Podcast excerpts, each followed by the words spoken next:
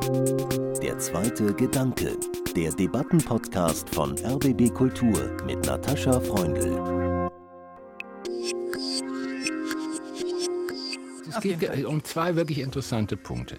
Nämlich einerseits um die Frage, ob wir hier eine andere Kunstauffassung haben, die sich dezidiert dem In den allem, Ländern gibt es keinen Kunstbegriff. Ja, äh, wa- wa- warten Sie mal, das ist die eine Frage, die wir stellen müssen. Daher geht es sehr um die Frage der exemplarischen Subjektivität der künstlerischen Person. Das gibt es in den Ländern die Kulturen nicht. Die Kulturen Genau, sind genau. hochentwickelt. Die Chinesen, die Genau, Ägypter, die genau. Griechen, die Römer, alle waren hochleistungsfähige Kulturen. Und trotzdem kannten sie den Begriff Kunst und Künstler nicht.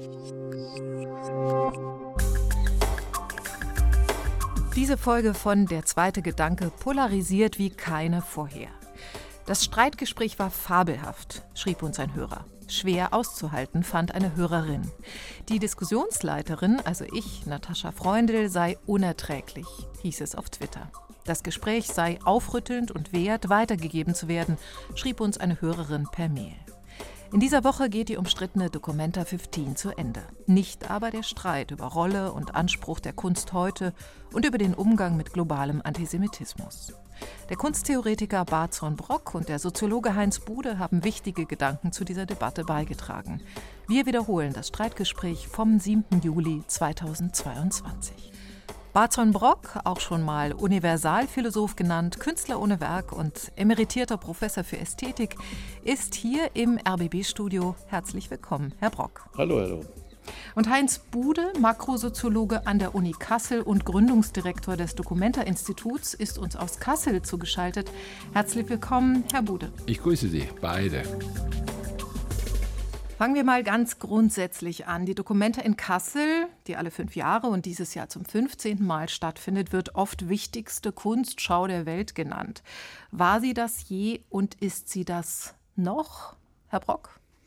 Sie war es sicherlich im Sinne des hohen Anspruchs programmatischer Veranstaltungen. Denn die meisten der Documenta Großveranstaltungen waren ja unter bestimmte Leitthemen gestellt. Und diese Leitthemen waren damals tatsächlich die wichtigsten im Bereich der Künste und der Wissenschaften. Insofern entsprach die Dokumenta dem Anspruch, tatsächlich das zentrale Thema der Zeit äh, zu demonstrieren durch die Beiträge vieler Individuen als Künstler oder Wissenschaftler, die eben nicht, wie es üblich ist, die Autorität von Institutionen, von Universitäten, von Regierungen, von Parlamentariern etc.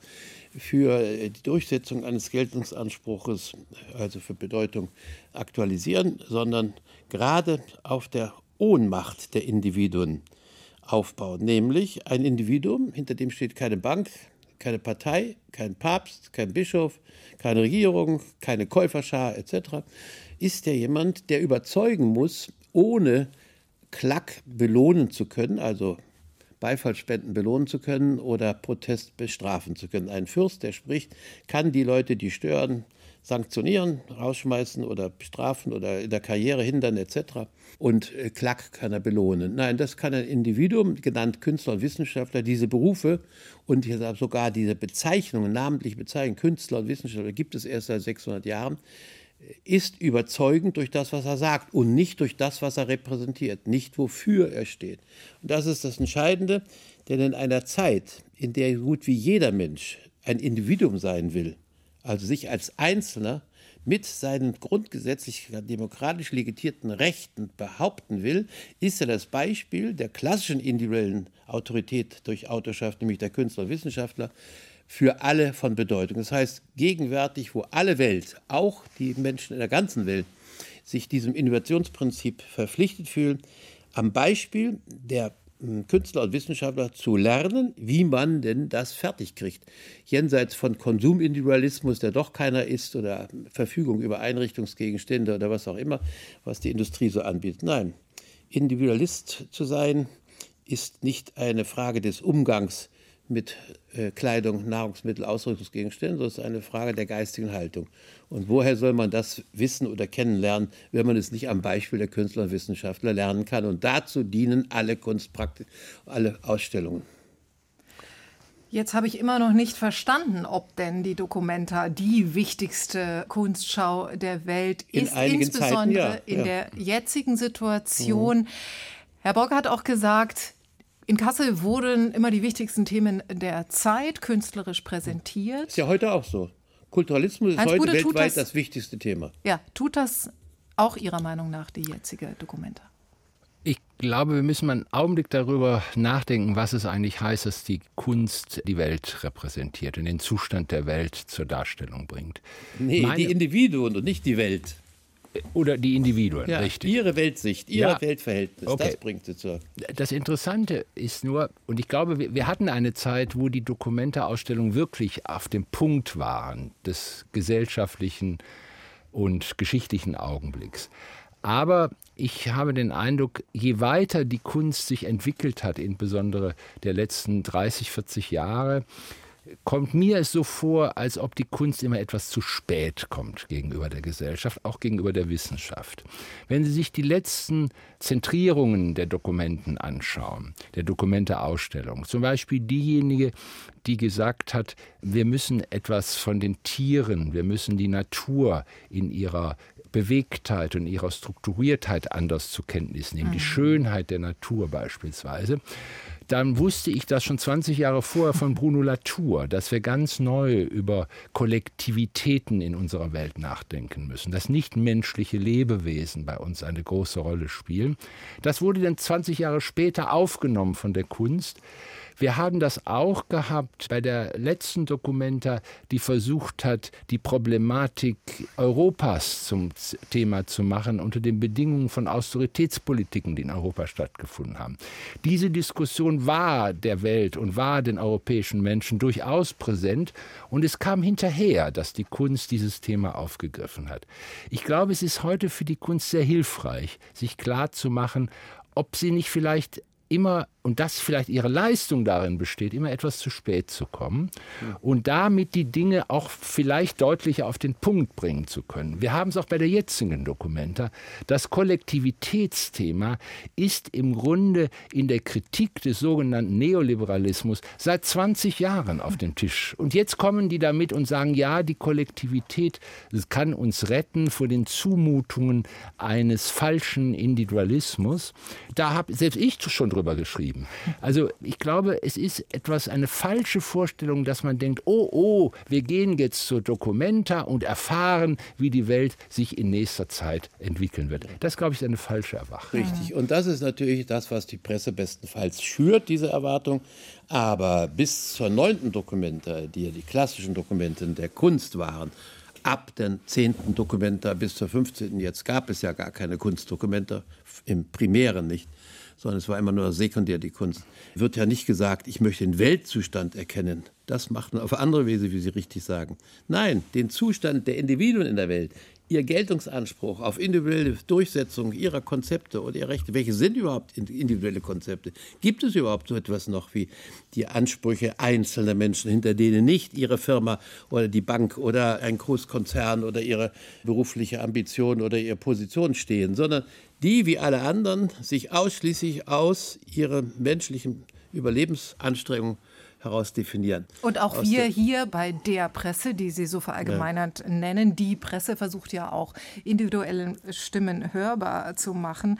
Und ich will den Gedanken äh, von Heinz Bude aufgreifen, 20 Jahre zu spät und konkret zu Anfang nochmal auf den Stein des Anstoßes, des Documenta Eclats, wie jetzt überall zu lesen ist, zu sprechen kommen, nämlich das inzwischen entfernte Werk People's Justice der indonesischen Künstlergruppe Taring Padi, ein 10 mal 10 großes Wimmelbild, das eben schon 20 Jahre alt ist, schon an verschiedenen Orten der Welt gezeigt wurde und eindeutig antisemitische Figuren zeigt, die leicht vergleichbar sind mit mittelalterlichen Judenhassbildern oder auch mit Judendarstellungen aus dem Stürmer. Der Vorwurf lautet staatlich alimentierter Antisemitismus. Herr Bude, was sagen Sie dazu? Ich sage dazu, dass ich, als ich diesen Ausschnitt gesehen habe, in der Tat auch erschreckt war. Ich dachte, um Himmels willen, was soll das denn? Und ich glaube, wir sollten in dieser gesamten Debatte die jetzt in der Tat zu Recht eine große Bedeutung für die jetzige Dokumente hat, diesen Moment des Erschreckens uns klar machen. Ich habe den Eindruck, und das ist vielleicht ein bisschen, muss ich aufpassen, ich will niemanden herabwürdigen, aber ich vermisse ein bisschen dieses Erschrecken. Ich vermisse ein bisschen, dass man, oh mein Gott, warum konnte uns das passieren? Wieso kommt auf ein solches Bild so etwas, was andere Menschen, vor allen Dingen Juden, das Fürchten lehren soll? Was soll das eigentlich? Was, was ist das für ein Affekt, der sich da deutlich macht? Und wenn wir über dieses Erschrecken hinein versuchen zu verstehen, wie sowas auf ein solches Wimmelbild kommt und wieso dieses Wimmelbild an einem sehr zentralen Ort der jetzigen Dokumenteausstellung präsentiert ist, wenn wir diesem Affekt des Erschreckens nachgehen, dann kommen wir, glaube ich, weiter und müssen nicht nur darüber reden, ist die Kunst nun zu weit gegangen, muss sie wieder kontrolliert werden, müssen nicht Expertenkommissionen erstmal über die Dokumenteausstellung gehen. Was passiert ist, ist, und das ist ein riesiges Problem, man hat das Vertrauen in die verloren, die die Dokumenten veranstalten, dass sie einen Blick darauf haben, was dort passiert passiert und dass sie am Leitfaden ihres eigenen Erschreckens etwas erkennen können, was äh, unseren Aber, Vorstellungen von dem sehr nicht naiv. Wir erschrecken uns im antisemitischen Kontext nun seit 1930 in Deutschland in besonderer Weise und weltweit inzwischen auch. Das ist doch naiv zu sagen, wir müssten angesichts des Antisemitismus in der Welt erschrecken. Wenn naja, die Touristen, wenn die Touristen ja auf, in der Welt herumfahren, lesen sie an jeder Wand Israel ins Meer, ja. Was soll das heißen? Die laufen als Touristen darum und äh, erschrecken dich, sonst würden sie gar nicht hinfahren in ja. die Länder, in denen sowas steht. Gehen. Es mag sein, dass es eine Mehrheitsmeinung der ja, Weltbevölkerung ausdrückt, aber interessant in Deutschland ist ja, dass die Erschütterung, äh, von der Sie sprechen, Heinz Bude, insbesondere oder ausschließlich äh, von jüdischen Stimmen kommt. Also Nein, also der Direktor der Bildungsabteilung des Zentralrats der Juden, Doron Kiesel, hat von einer tiefen Vertrauenserschütterung gesprochen. Das habe ich von unseren Politikerinnen und auch von den Akteuren, Verantwortlichen der Dokumenta so eben noch nicht gehört. Ja, ich würde das in der Tat den Organisatoren vorhalten. Ich glaube, Batzenbrock hat recht. Wir sehen das überall. Der Judenhass ist ein globales Phänomen. Natürlich ist es ein globales Phänomen. Und das heißt aber nicht, dass man auch über diese Tatsache mal einen Augenblick denkt, oh wei, oh wei, was ist das für ein Irrsinn? Und was, wo kommt dieser Irrsinn her? Und es ist auch, glaube ich, wichtig, dass die Kunst sich solchen Arten von Affekten stellt. Absolut richtig. Aber Herr Brock, wem werfen Sie diese Naivität denn vor? Den Verantwortlichen äh, der Dokumenta, der Geschäftsführung, den Kuratoren? keineswegs. Es bildet ja die Realität ab. Insofern ist die Dokumenta außerordentlich gelungen. Sie zeigt, was heute der Fall ist. Und heute ist in der Welt weltweit Antisemitismus der Fall. In dem ganzen globalen Osten, im ganzen globalen Süden, überall und zum größten Teil auch noch im alten Westen, sogar in der Bundesrepublik, bei Leuten, die eine andere Erfahrung haben sollten, um das beurteilen zu können, was ihre Vorurteilsstruktur ausmacht. Das muss man erstmal einmal so sehen. Dann kann man auch niemandem etwas vorwerfen, außer denjenigen, die genau diesen Tatbestand leugnen. Die ständig sagen, nein, das kommt bei uns nicht in Frage. Wir sind großzügig, liberal und wir dulden alles und erlauben alles. Da wird doch kein Mensch irgendwie Anstoß nehmen.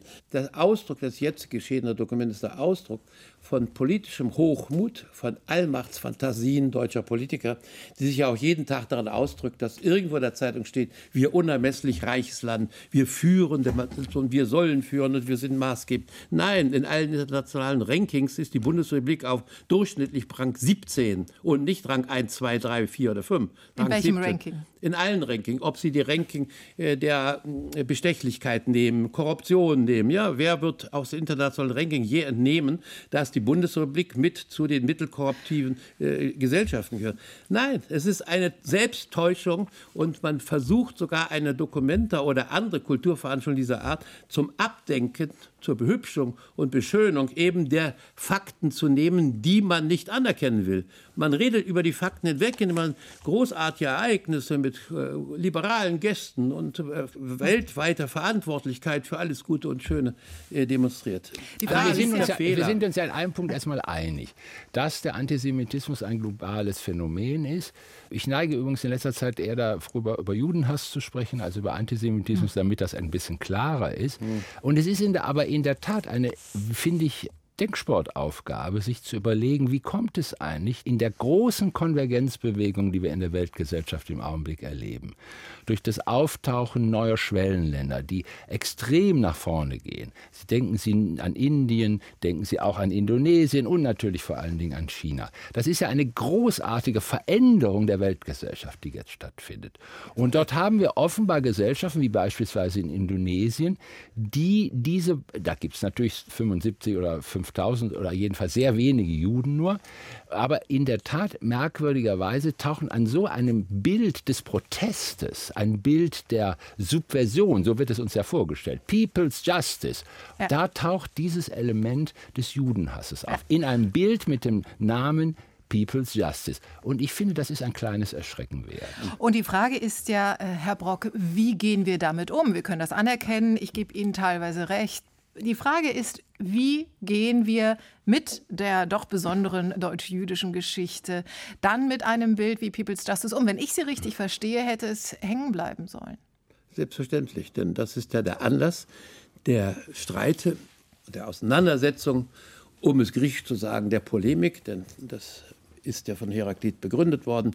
Polemik ist die Ursache für jede Art von weitergehenden Welterkenntnis oder Fortschritt in der Orientierung der Menschen aufeinander. Also, wir müssen die Polemik führen, wir müssen den Streit führen und der geht primär um die Anerkennung der uns von der Evolution jedem Menschen aufgenötigten, seit 60.000 Jahren Minimum aufgenötigten Vorurteilsstruktur ohne Vorurteile könnten wir keine Lebenspraxis entwickeln. Wir könnten nicht mal den Morgen bestehen, wenn wir nicht die Zuversicht hätten, es wäre ein Vorurteil, das, das zu erreichen oder so und so vorzugehen.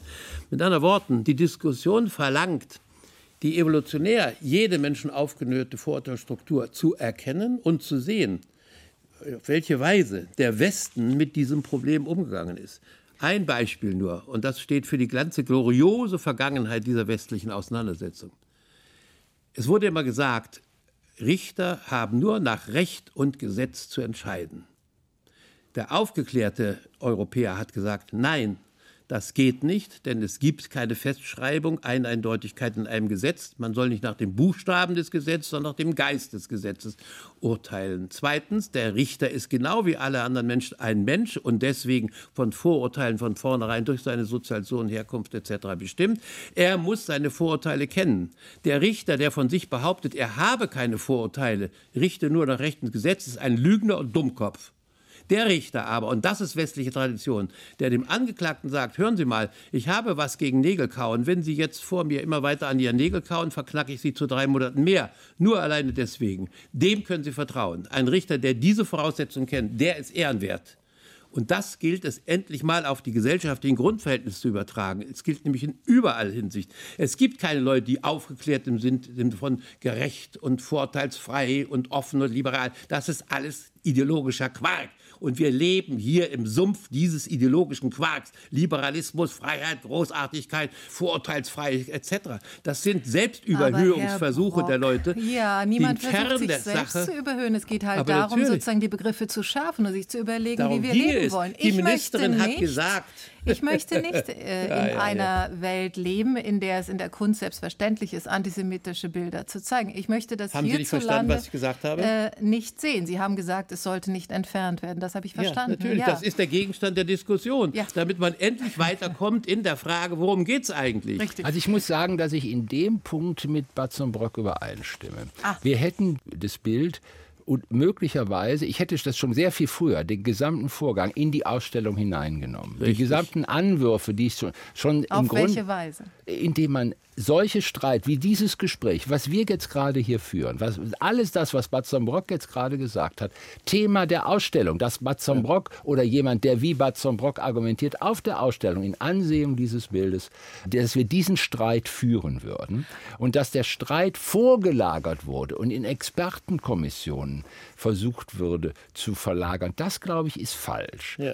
Das ist Element der Kunst selber, das heißt aber überhaupt nicht, dass man nicht erschreckt, dass man nicht sagt, das ist Judenhass und das heißt überhaupt nicht, dass man dann auch sich sagen lassen muss von jemandem, der aus der jüdischen Gemeinschaft kommt, von einer Jüdin oder von einem Juden, da seht mal dieses Bild, dann wissen wir, wir können uns nur selber schützen Und was, was wollt ihr eigentlich noch den Staat Israel kritisieren?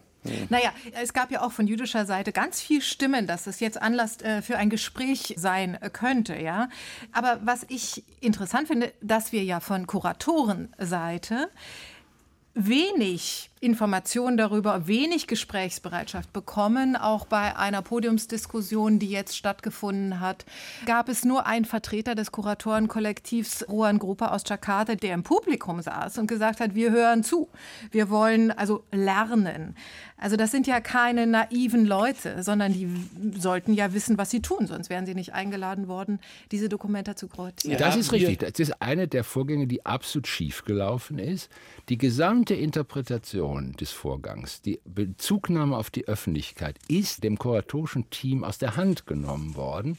Und die Documenta GmbH, also die Organisation, die dafür zuständig ist, dass die Dokumente entstehen kann in einem logistischen und technischen Sinne, die hat das alles an sich genommen und hat versucht, das vorzuverlagern in Gespräche, die dann geplatzt sind. Mhm. Und das genau ist das Problem. Man kann es natürlich nicht von der kuratorischen Gruppe wegnehmen. Man kann es nicht. Die müssen natürlich sich auch solchen Streiten dann stellen, denn das ist die Kunst. Das ist Kunst. Kunst ist immer auch Streit. Es ist nicht nur Übereinstimmung, es ist immer auch Streit. Zeit.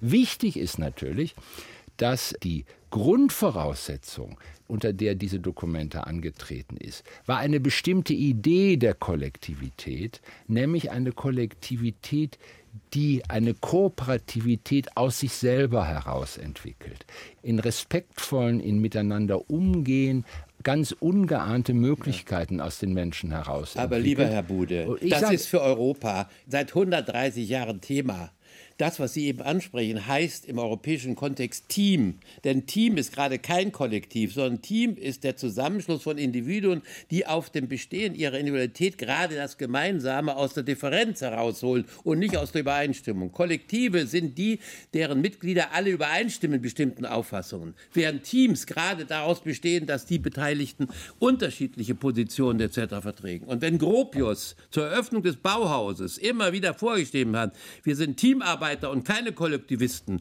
Wir sind keine Kulturalisten, die aus Überzeugung, religiöser oder weltanschaulicher Überzeugung gemeinsam etwas wollen. Nein, das Kernstück der europäischen Auseinandersetzung wird eben von diesen Machern der Dokumenta nicht anerkannt.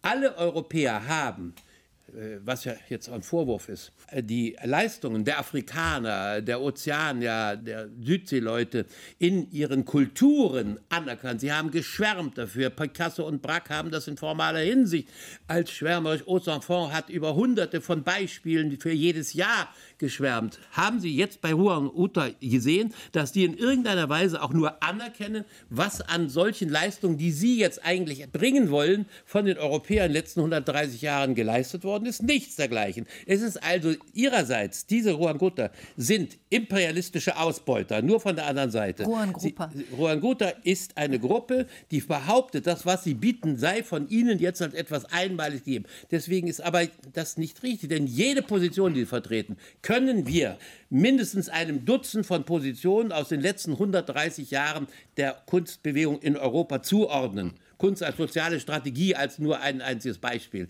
Oder Prozessualität gegenüber Statik der bearbeiteten Dinge. Kunst hängt nicht an der Wand und so weiter. Alles da. Was der Mangel dieser Geschichte ist, Sie basiert auf der Umkehrung des imperialistischen Absolutheitsanspruchs. Genau wie die Europäer das über äh, hunderte von Jahren gegenüber Afrikanern und anderen gemacht haben, wird das jetzt umgedreht. Und es wird keinerlei Rücksicht genommen auf das, worauf sich ihre Entgegensetzung oder Antipathie eigentlich beziehen soll. Und wenn man nicht weiß, worauf bezieht sich das alles, sondern die behaupten, das machen es neu. Nichts an dem, was Rohan Guter jetzt schriftlich, ich habe das alles vor mir liegen, alles untersucht. Nichts, kein einziger Gedanke ist dabei neu. Alles, was die behaupten, ist in Europa ausdrücklich in Wort und Bild und Schrift im Programm 130 Jahre lang erörtert und von Künstlern, Sozialarbeitern etc. durchgearbeitet worden. Es geht das ja ist, äh, darf ich mal sagen, es ist, geht um zwei wirklich interessante Punkte. Nämlich einerseits um die Frage, ob wir hier eine andere Kunstauffassung haben, die sich dezidiert dem In den allem, Ländern gibt es keinen Kunstbegriff. Wa- warten Sie mal, das ist die eine Frage, die wir stellen müssen. Daher geht es sehr um die Frage der exemplarischen Subjektivität der künstlerischen Person. Das gibt es in den Ländern, die Kulturen nicht. Die Kulturen Genau, sind genau. hochentwickelt. Die Chinesen, die Genau, Ägypter, die genau. Griechen, die Römer, alle waren hochleistungsfähige Kulturen. Und trotzdem kannten sie den Begriff Kunst und Künstler nicht. So ist es, so ist es, Na so ist es. eben. Genau. Und da muss man das anerkennen und sagen, Donnerwetter, wir lernen jetzt aus dem Westen eine Position, die wir jetzt auch alle erreichen wollen. Herr Brock, es Also geht doch auch, das. wenn ich Es das kurz mal einwerfen darf, als gedanklichen Anstoß, es geht doch auch um Sichtbarkeit. Sie glorifizieren äh, vielleicht zu Recht oder Unrecht die europäische Kultur. Was heißt da Äh, den glorifizieren, Team, den Fakten Teamgeist, meinetwegen zeigen Sie Na, man Fakten. unterscheidet das. Sie können doch diesen seinen Kollektiven aus äh, dem sogenannten globalen Süden nicht vorwerfen. Sie würden dasselbe tun wie die Europäer, die aber dann doch wieder in ihrer Beschreibung um Längen klüger, individualistischer, freier Quatsch, sind. das habe ich nicht behauptet, Denken. nie gesagt. Nein, ich wollte, ich wollte in einem Punkt, äh, lass mal im Augenblick bei dieser Frage bleiben. Gibt es nicht auch in, jetzt mal abgesehen, ob das aus dem globalen Süden oder wo immer es herkommt, Ja. es gibt in der Tat eine Veränderung in der kunsttheoretischen Auffassung von dem, was unter Kunst heute gehandelt wird, dass Kunst selber sich genau diesem Maßstab von exemplarischer Subjektivität entzieht. Und das nennt man dann postautonome Kunst. Also Kunst, die nicht mehr versucht, von einer Autonomiebehauptung der künstlerischen Position her Kunst zu machen, sondern die Kunst darin sieht, dass sie quasi noch etwas anderes ist als Kunst. Oder Kollektivität. Ja, nee, und- nee, nicht, muss gar nicht Kollektivität sein. Es können auch Konsumartikel sein. Mhm. Das ist eine interessante Frage, die im Augenblick in der Gegenwartskunst eine große Rolle spielt. Aber in das der will ist natürlich Moderatorin Barzo- nicht hören. Ich höre Egal. das mit Nein, sie wirft es Ohren. mir vor als Gegenwort Nein. gegen die äh, Süd- oder Ostglobalisten. Nein, unser Autor Wolfgang Ulrich hier in Deutschland vertritt genau dieselbe Position wie Ron Grupa. Er Richtig. selber hat alle diese Positionen genauso beschreiben. Sein letztes Buch dazu heißt Bemalte Sneakers sind genauso Kunst wie Leonardo. Basta aus. Ja. Ja, aber Herr Brock, Das- wenn ich Sie richtig verstanden habe, Also- kritisieren Sie Nein. ähm, äh, diesen, dieses Konzept Diskussion. und ich versuche nur zu verstehen. Sie haben einen Begriff des Kulturalismus. Das ist doch ganz einfach. Den gab es in Europa immer. Auch in Europa gibt es einen, sehen Sie, Nazi. Was haben die Nazis gemacht? Sie wollten die Künstler und die Wissenschaftler unter die Knute der Kultur stellen. Also, was die Partei sagt, was die Religion sagt, was die Verbände sagen, was der Tanzschuhclub sagt, was der Hosenträger, Lederschuhhosenträger oder was immer sagt. Das war das Dominante. Und nicht, was ein Künstler, ein Individuum sagt. Ja, sogar der große Nobelpreis. Unterschied, Nein, ist kein Unterschied. Zu faschistischen Bewegungen ist, äh, dass es Ach, Sie reagieren da nur auf vorgehaltene Fetische. Denken wir doch mal nach. Europa ist das Problem und nicht die Entgegensetzung von Europa zum Süden. Denn das, was sich in Europa zum Süden abbildet, ist genau dasselbe, was sich hier in Europa Jahrhunderte dargestellt hat. Wenn diese Gruppen behaupten, wir würden ein eurozentristisches Modell, dann müssen Sie sich erinnern, was Sie offenbar nicht wissen, dass alle diese Momente, Rechtsstaatlichkeit, Demokratie, Sozialstaatlichkeit in Europa, gegen Europäer, für Europäer, blutig erkämpft worden sind. Das ist hier in Europa blutig erkämpft. Und jetzt wird behauptet, das sei Dominanzstreben, Demokratie oder Rechtsstaat sei Dominanzstreben gegenüber dem Rest der Welt von Europa. So ein Quatsch. Das sind Leute, die keine historischen Kenntnisse haben. Und Das das, sind Ausbeutergesichtspunkte. Aber was sollen wir, sollen wir, es stimmt ja irgendwie auch alles. Aber können wir nicht ein bisschen großzügiger sein? Bitte Warum schön, gerne, gerne. Aber da muss man mir nicht vorwerfen, dass ich Nein, ein das- Soupçon gegen die afrikanische oder. Nein, ich das tun wir kenne auch diese nicht. Kulturen und lobe sie besser als alle anderen, die Ja, gegenwärtig ja, schreiben. Genau, das stimmt auch, glaube ich. Aber wir müssen, glaube ich, einen Augenblick über diese ganze Frage, die äh, wir jetzt ein bisschen angesprochen haben, auch über den Umweg über Wolfgang Ulrich. Gibt es nicht eine Veränderung im Augenblick im Kunstbereich überhaupt von Gegenwartskunst, dass man sagt, ja, irgendwie bei der Kunst muss noch etwas anderes dazukommen, dass sie sozusagen für die Menschen, für Leute Kunst ist. Und das ist Nein. ein, Nein, jetzt warten Sie mal, jetzt lassen Sie mal eben zu Ende reden. Der wichtige Punkt ist jetzt, es nimmt nämlich eine Veränderung der Perspektive, findet da statt. Man geht nicht mehr von der künstlerischen Person aus, nicht von der exemplarischen Subjektivität derer, die Kunst machen, sondern frag nach dem Publikum, das mit Kunst umgeht. Mhm. Und überleg von dem Publikum her, da gibt es diesen schönen Begriff des emanzipierten Publikums von Jacques Rancière. Also das Publikum selber kriegt Macht über die künstlerischen, ich nehme das jetzt mal etwas überzogen, mhm. kriegt jetzt Macht über die künstlerischen Personen ja. und versucht selber eine Art von Kunstverständnis ja, in die genau Kunst Genau das ist Kulturalismus, was Sie da beschreiben. Ja, die. Macht dieser Gruppierungen, ja, genau das. Aber das ist etwas, mit dem wir zu tun haben. Ja, heute. natürlich, aber deswegen müssen wir es nicht akzeptieren. Nein, nein. Wir haben schon mal in der Nazi-Zeit dagegen kämpfen müssen, haben verloren. Jetzt glaub, werden wir wieder verlieren. Es wird genau dasselbe passieren. Wieder siegt der Kulturalismus, wieder sind die Parteibrunzen, wieder sind die Unternehmer. Die Kanzler hat selber gesagt, sie hätte nicht entschieden, sondern die Industrie hätte entschieden, sich Putin zu unterwerfen. Genau das. Der Kulturalismus hier in diesem nee, Falle. Nee, die nee, Industrie, hat die Kanzlerin selber gesagt. Ja, sie ja. kommt als Kanzlerin gar nicht vor, sonst ist die Industrie. Ja. Und dasselbe sagen sie jetzt. Und die ganzen Begriffsgeschiebe, Post, Post, Postmoderne oder Postkultur, eine andere. Nein, entweder ist es Kunst oder ist es keine. Wir haben doch nicht behauptet, dass es nur Kunst gäbe. Alle anderen Bereiche sind für die Menschen viel wichtiger als die Kunst. Aber, aber, aber wenn sie Individuen sein wollen, dann werden sie plötzlich aber sehen. Lieber Batzon, hat nicht Harald Seemann die Kunst der Nicht-Kunst eingeführt? Nein, hat, nein, hat nein. Auch bei der Dokumenta 5, ich habe das Konzept gemacht, mein lieber Freund. Mal ja, nachlesen, ist auch juristisch geklärt. Ja, ja das ja. heißt, die anderen Dokumenten zeigten beispielhaft, in welcher Weise die Bereiche der gesellschaftlichen Bereiche, der Presse oder der Pädagogik mhm. oder der Betreuung von Psychokranken Bildwirklichkeiten herstellen oder den, die Bilder benutzen, im Beispiel parallel zur Kunst. Bei Harald Seemann, die Sie ansprechen, die Dokumenta hieß Wirklichkeitsanspruch der Bilder, mhm. wurde nicht behauptet, dass der Wirklichkeitsanspruch der Bilder in der Kunst der dominante sei, sondern es wurden verglichen mit dem Wirklichkeitsanspruch der Presse, Wirklichkeitsanspruch so der Psychiatrie etc. Das ist die richtige Vorgehensweise. Da wird nichts behauptet, es wird untersucht, es wird genau, dargestellt. Genau, genau. Eben. Und, und die da Frage wird keine ist, Dominanz von irgendeiner Seite so, dargestellt. Und sollten wir nicht jetzt auch untersuchen, wie sich das Publikum heute als Element des Kunstprozesses selber mehr und mehr versteht, nicht dazu aufgefordert wird, dass sie sich dazu verstehen sollten. Da haben Sie ja vollkommen recht, wenn das in einem pädagogischen oder kunstpädagogischen Imperativ vorgetragen würde, sondern das Kunstpublikum selber tut das aus seiner eigenen Ermächtigung heraus, zu sagen, wir sind Teil dessen, was Kunst ist, wie das in der Tat aus in Kassel immer wieder passiert, dass das Publikum selber die Kunst es zur Kunst macht, indem es durch diese Ausstellung geht, indem es mit künstlerischen Personen, die sie treffen, redet, mit Richard Bell redet und sagt, was machst du da eigentlich in Australien und äh, was bedeutet das eigentlich? Was heißt eigentlich Kunst für dich, wenn du eine aktivistische Position übernimmst? Und äh, was bedeutet das heute, Dissidenz in Kuba zum Ausdruck zu bringen? Was bedeutet das? Welche Risiken, welche Gefahren bedeutet das? Lieber eigentlich? Heinz Bude, ja. Sie selber sind Soziologe. Ja. Dann wüssten Sie, was Sie jetzt sagen. Ja. Sie reproduzieren jetzt, was die Industrie mit ihrer wahren Propaganda uns nahelegt. Sie sind König. Sie sind als Käuferkönig, Sie sind Partner der Industrie. Sie und auf Sie kommt es an für unsere Produktgestaltung etc. Aber das ist doch nicht die Wahrheit. Das ist ja nur eine Propaganda. Und genauso ist es im Bereich der Kunst.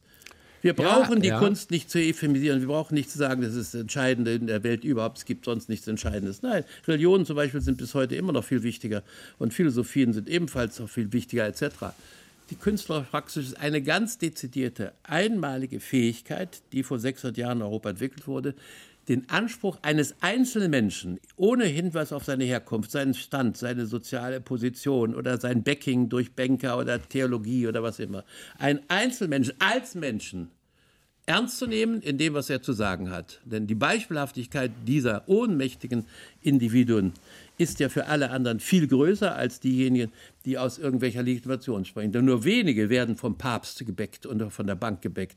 Aber alle sind Menschen, die keinerlei Macht haben. Und genau, deswegen ist genau. die Position des Individuums der Geltungsanspruch der Aussage von einem Menschen, hinter dem nicht steht. Das heißt Kunst. Genau. Hinter der Kunst steht nichts. Gottfried Benn hier in Berlin, das ist der große so Berliner. Also hinter uns steht kein Volk, keine Armee, keine Becher, so nichts. Ist so das ist, ist ja. Warum haben Aussagen von Menschen Geltung und zwar mehr als alle anderen im Effekt der Wirkung, die hinter denen gar nicht steht? Warum? hatten- haben Weil sie Aussagen zustande bringen, die aus sich heraus so interessant sind, dass selbst die zuhören müssen, die es sonst auf völlig andere Weise legitimieren, nämlich durch Geld, Macht etc. Darf ich Sie Abs- etwas ab- ab- fragen, absolut- Herr absolut. Brock? Äh, Entschuldigung, Herr Bude, ich bin Ja. auch noch da. Ja, Manchmal ist es gut, den Mund zu halten, wenn man auch nicht ernst genommen wird, auf der anderen Seite des Tisches. Haben Sie was gesehen, was Sie wirklich interessiert hat, was Ihnen wirklich gefallen hat auf der Dokumenta, Herr Brock?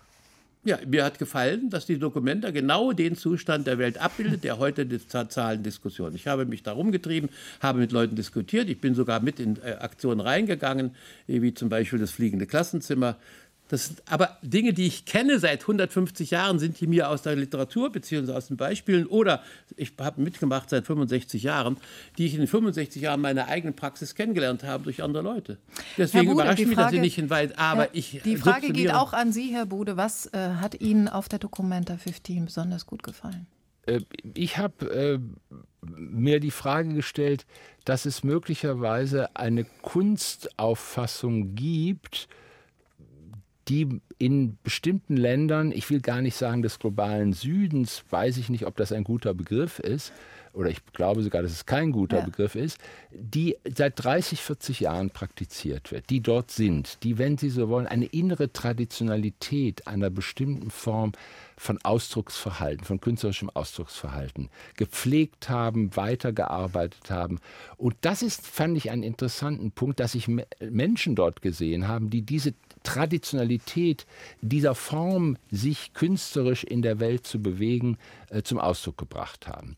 Und das hat mich beeindruckt, weil ich mich gefragt habe, was ist das eigentlich? Ist es wirklich eine andere Art von Kunstauffassung? Oder ist das, was Batson Brock mit großem Recht auch sagt, ist das eine Form der Reflexivität, die wir auch in Europa haben?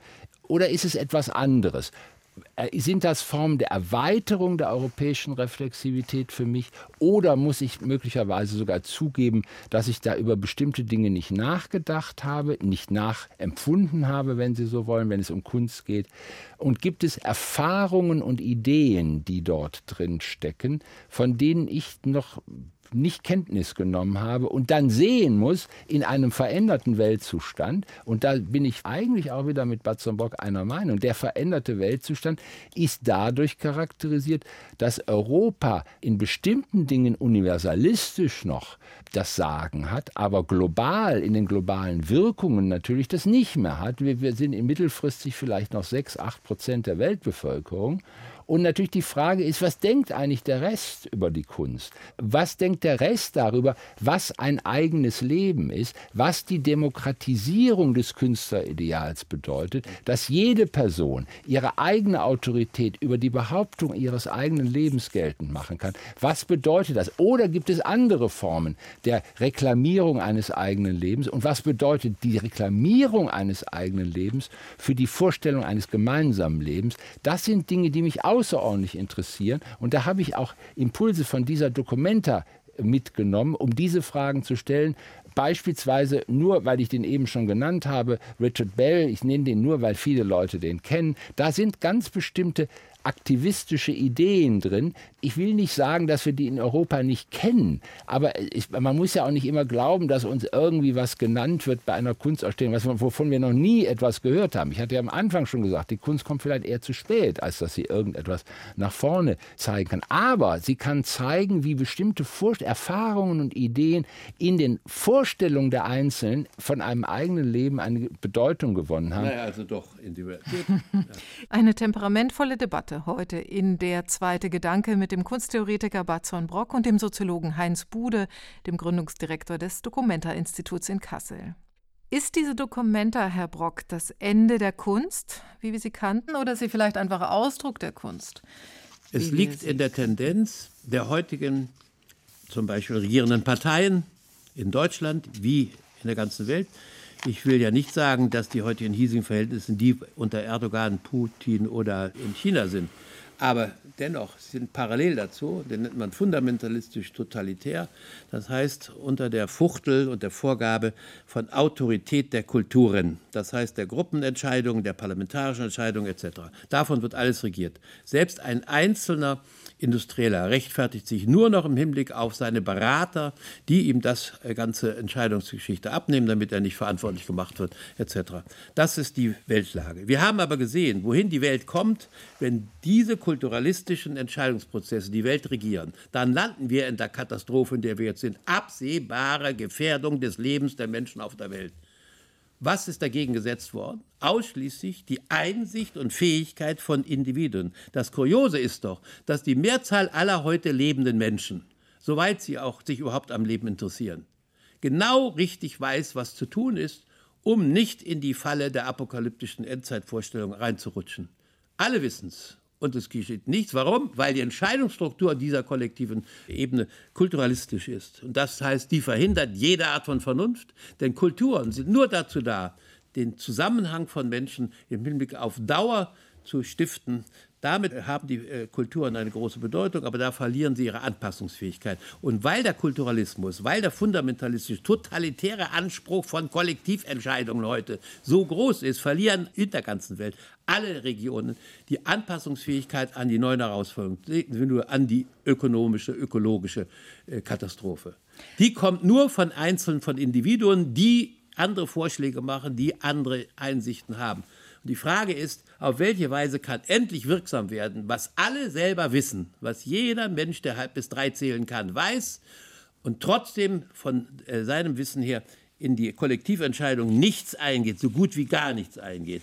Heinz Bude, äh, was muss in der Dokumentarleitung, im kuratorischen, in der kuratorischen Organisation, was muss sich ändern, damit die nächste Dokumenta nicht überlagert wird von hitzigen Diskussionen wie der unsrigen, von der ich nicht sicher bin, wie fruchtbar sie ist. Was? Wenn sie Streit zulässt, ist sie fruchtbar. Sie wollen gerade den Streit wieder abwürgen. Mir würde ich auch sagen, es muss Streit, aber das, ich glaube, das Hauptproblem, was wir im Augenblick haben, und wir sehen das auch in vielen Äußerungen, die jetzt auch getan werden, es ist ein unglaublicher Vertrauensschwund passiert, ein Vertrauensbruch passiert. Man weiß nicht mehr, ich bin nicht sicher, wenn wieder eine künstlerische Leitung der nächsten Dokumenta berufen wird, sei es eine einzelne Person, sei es ein Team, man muss Vertrauen darin haben, dass diejenigen, die dafür sorgen, dass die Dokumenta Wirklichkeit wird, einen Blick darauf haben, was das bedeutet, welche Streits man will, welche Streits einem passieren und dann auch sehen, reaktionsfähig zu bleiben, wenn Dinge passieren, die zumindest andere Arten von Rechtfertigung verlangen. Ja. Und das ist, glaube ich, das, worauf man hoffen kann. Die gegenwärtige Organisiertheit, die Organisationsstruktur der Dokumenta hat dieses Vertrauen verspielt und das ist ein großes Problem. Das hat nicht die Dokumenta verspielt, das hat die Politik verspielt, die diese Leute installieren, die dieses Konzept durchsetzen wollen. Das jetzt den Künstlern anzurechnen, dass sie gar keine mehr sind und dass sie nur noch den Geschmack des Publikums, dass das Publikum mitreden, das Publikum plötzlich bestimmt, was Kunst ist. Das ist alles dummes Gerede des Marktgeschehens und da sind wir ja gerade. Herr Brock, warum sind Sie so Warum sind Sie eigentlich so erregt? Warum soll ein nichts noch weiter erregen als die Frage, wird es noch eine Dokumenta geben oder nicht? Das ist mein leidenschaftlicher Einsatz für und außerdem alleine schon die Tatsache, dass man in Deutschland für nichts leidenschaftlich sein darf, dass es schon ein Einspruch bedeutet, wenn jemand sich für etwas leidenschaftlich einsetzt oder polemisch ist. Nur halbgebildete Idioten wissen nicht, was Polemik heißt, nämlich die Grundlage jeder Art von Erkenntnisgewinn. Und wenn man in Deutschland hört, das ist polemisch, dann würden die Leute damit abweisen, dass sie sich damit beschäftigen müssen, weil der andere ja Polemiker sei. Aber warum, genau das ist die Grundlage. Warum die berufen sich auf Bildung, Sie? Griechenland, Rom etc., aber sie haben keine Ahnung davon. Sie verallgemeinern immer wieder. Nein, ich, frage, ich, ich spreche ganz präzise. Nach. Ja, ich frage nur nach. Bitte, fragen Sie ganz präzise. Ich antworte immer auf jedes ganz präzise. Glauben Mit Sie allen wirklich, Nachweisen. Glauben nee. Sie wirklich, dass ja. wir in einer totalitären Gesellschaft leben? So habe ich Sie verstanden. Ich glaube nicht wirklich, sondern ich weiß, dass die innere Logik von Kollektiventscheidungen genau diesen fundamentalistisch-totalitären Zug hat. Es ist da nur noch eine Frage der äußeren Umstände, ob sich das auch in einer entsprechenden Rigidität durchsetzen lässt. wie etwa dann der Übergang von der äh, Installation der Regierung, in der Papen angeblich noch das äh, kontrollierende Gegengewicht darstellt unter Hindenburgs Gesichtspunkt, sodass man Hitler einrahmt etc. und dem, was er dann ab Frühjahr 33 macht. Dieser Mund ist jetzt wiedergekommen. Wir müssen aufpassen, dass das nicht nochmal passiert. Nicht, weil die Leute böse sind, sind die fundamentalistisch totalitär. Nicht, weil sie blöd sind, sondern weil die innere Logik dieses kulturalistischen Entscheidungsmechanismus, nämlich Anpassung unter den Druck der Kollektiventscheidung, diese Dummheit und diese Rigidität erzeugt. Heinz Bude, Sie als Makrosoziologe, ich brauche Sie jetzt. Halten Sie dagegen? Wer soll dagegenhalten? Es ist wirklich wissenschaftlich. Sie wollen den Streit. Na, na, es ist, äh, sagen wir es mal so, ich finde es absolut richtig, dass man sich aufregt und dass man Leidenschaft hat und für etwas eintritt, ist ja überhaupt keine Frage. Das ist alles gut so. Ich habe auch gar nicht die Position, da irgendwas äh, zu sagen, was gut oder schlecht ist. Das ist einfach so. Aber wo ich das anders sehe als Bad Zomburg, ich glaube, so blöd sind die Leute nun auch wiederum nicht. Die Dilemmafähigkeit der Leute, ist doch eingeschränkt in unseren Gesellschaften. Das stimmt, wir haben Autokratien, neue Autokratien in der Weltgesellschaft, die bedrohlich sind.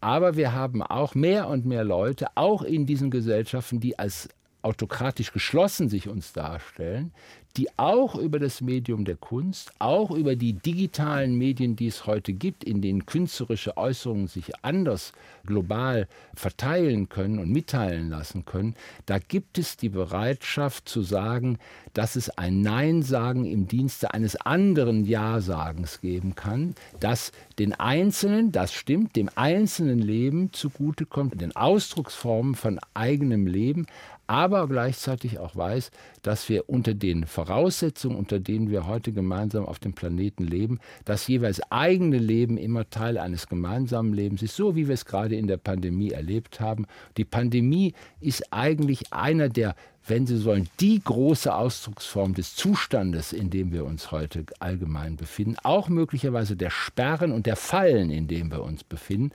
Und das ist etwas, worauf ich sehr hoffe, dass in einer kommenden Dokumenta zum Ausdruck gebracht wird, dass hier ein Realexperiment vor unseren eigenen Augen und in, mit unseren eigenen Erfahrungen stattgefunden hat, das uns nochmal ganz anders den Weltzustand vor Augen führt, in dem wir uns befinden.